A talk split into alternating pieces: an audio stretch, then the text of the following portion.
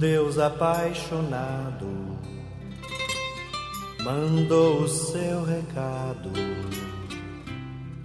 por meio do seu filho, e o filho foi Jesus. Sexagésimo primeiro podcast. O monge e seus discípulos iam por uma estrada e quando passavam por uma ponte, viram um escorpião sendo arrastado pelas águas. O que é que você teria feito? O monge correu pela margem do rio, meteu-se na água e tomou o bichinho na mão. Quando trazia para fora, o bichinho o picou e, devido à dor, o homem deixou cair novamente no rio. Ele foi então à margem, pegou um galho seco de árvore, adiantou-se outra vez a correr pela margem, entrou no rio, pegou o escorpião e o salvou.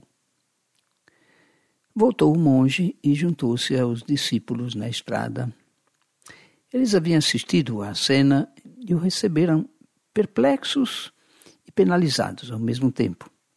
Mestre, deve estar doendo muito. Por que foi salvar esse bicho ruim e venenoso? Podia ter deixado que se afogasse. Seria um a menos.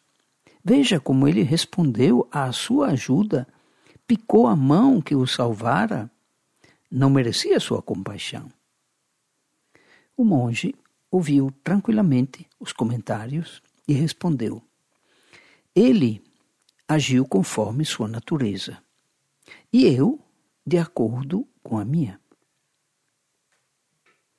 Esta parábola nos faz refletir a forma de melhor compreender e aceitar as pessoas com que nós nos relacionamos. Estamos aí falando de relações humanas, né? Pois é.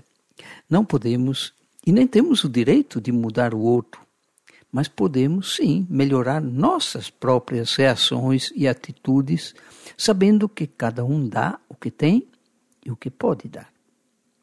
Bom seria fazer a própria parte com muito amor e respeito ao próximo, cada qual conforme sua natureza.